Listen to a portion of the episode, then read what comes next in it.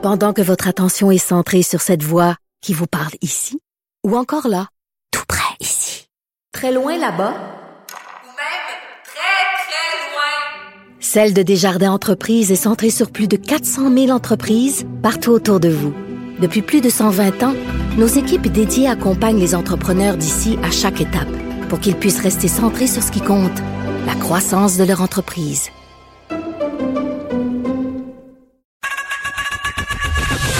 Geneviève Peterson. Une animatrice pas comme les autres. Cube Radio. Et on est avec Elsie Lefebvre qu'on peut lire dans le Journal de Montréal et dans le Journal de Québec. Elsie, salut. Bonjour Geneviève. Tu vas-tu vraiment me parler du CH?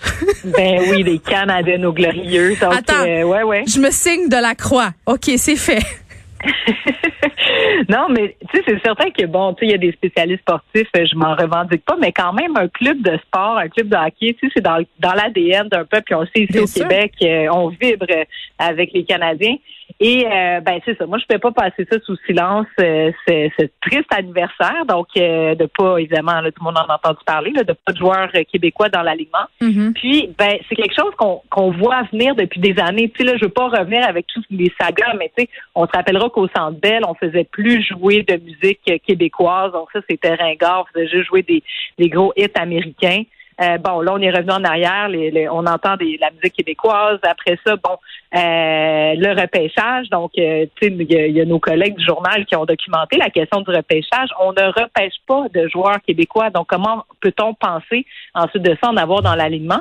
Puis, on le sait, c'est une respons- en tout cas, moi, je pense que c'est une responsabilité euh, sociale, une responsabilité plus que ça, parce qu'on a du talent au Québec. Puis, euh, tu sais, ça a été justement dit et redit dans les derniers jours à quel point euh, la force du Canadien, puis même Serge Savard est sorti aujourd'hui pour dire que ben c'est un travail de moine, euh, c'est un travail méticuleux d'aller chercher le talent partout. À son époque, il disait qu'il y avait quatre recruteurs temps plein qui étaient là pour aller repêcher les plus euh, les plus grands talents québécois. Puis maintenant, ben tu sais, Bergevin, Mm. euh, il y en a même plus un qui est là, et donc on se demande pourquoi il n'y a pas de joueurs euh, québécois dans l'alignement. Moi, je pense qu'ils doivent revoir cette position. Là, juste tout à l'heure, euh, bonne nouvelle, euh, ils ont enfin signé euh, leur jeune recrue, donc un contrat de deux ans. J'imagine que la pression était trop forte, mais ça n'a pas de sens qu'on ait besoin Donc, un joueur francophone? euh, ouais, un joueur québécois. Donc, euh, bon, qui ont, qui ont signé là pour deux ans. Mais bon, c'est sûr que ce, ce joueur-là de la pression. Évidemment, il y en a tellement peu.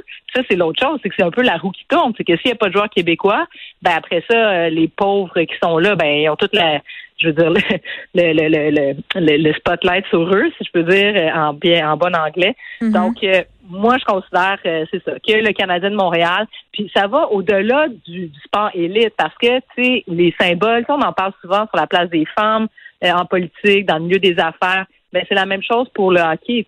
Si on n'est pas capable de montrer que c'est possible pour un jeune Québécois d'accéder à la Ligue nationale, bien, il y a bien des jeunes joueurs qui, qui vont peut-être arrêter euh, de jouer au hockey. Ah, Donc, ouais.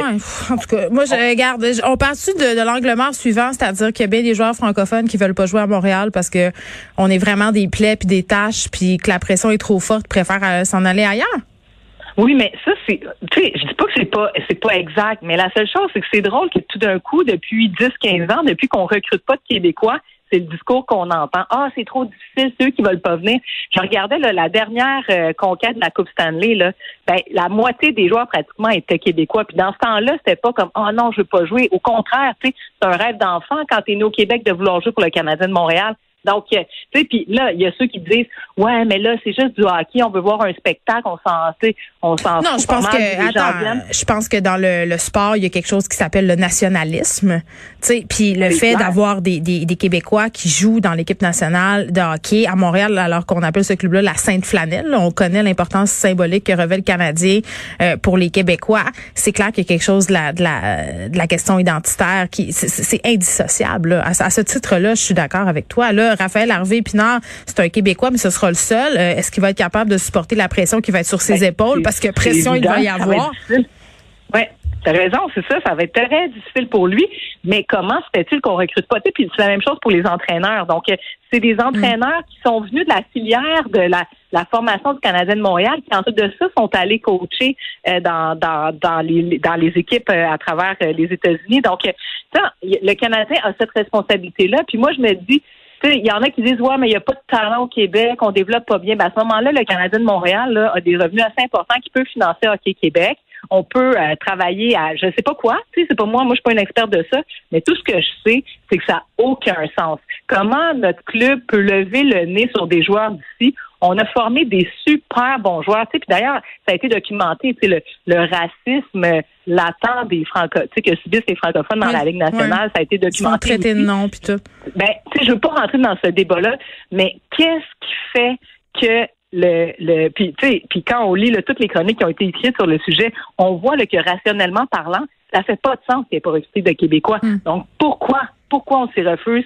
Moi, je veux qu'on réponde à ça, puis je souhaite que cette espèce de mentalité de mm. M. Bergevin change. Puis M. Monson a une responsabilité. Le premier ministre du Québec, François Legault, quand même pas rien, a dû hier euh, prendre la parole là-dessus. Valérie Plante également est ben, Il a choisi de prendre la parole là-dessus parce que M. Legault parle de hockey sur, sur les médias sociaux parce que ça le rend sympathique. Bon, je comprends qu'il a dû peut-être prendre la parole euh, parce qu'il y avait plusieurs chroniqueurs qui en parlaient depuis environ 72 heures. Là. Mais en tout cas, on verra ce que, ce que ça va donner. Il ne reste pas beaucoup de temps. Je voulais euh, absolument... je voulais qu'on se parle du maire Croteau. OK, c'est mon maire. J'habite dans Rosemont. Il a annoncé qu'il se représenterait pas aux élections municipales. Il quitte après 12 ans. Qu'il il laisse quand même même un Rosemont transformé, c'est ce que j'ai envie de te dire. Oui, effectivement. Ben, c'est sûr que François Croteau a pris la relève d'André Lavallée, qui avait quand même tracé euh, une voie intéressante pour Rosemont. Donc, un quartier mm. beaucoup plus, euh, ben, un arrondissement beaucoup plus à échelle humaine. Puis, effectivement, François Croteau, je pense qu'on peut saluer son travail. Il a fait 12 ans, donc trois mandats. Je pense qu'il a réussi, une décennie, ça, te permet d'asseoir un mm. peu une certaine vision. Beaucoup de sens unique.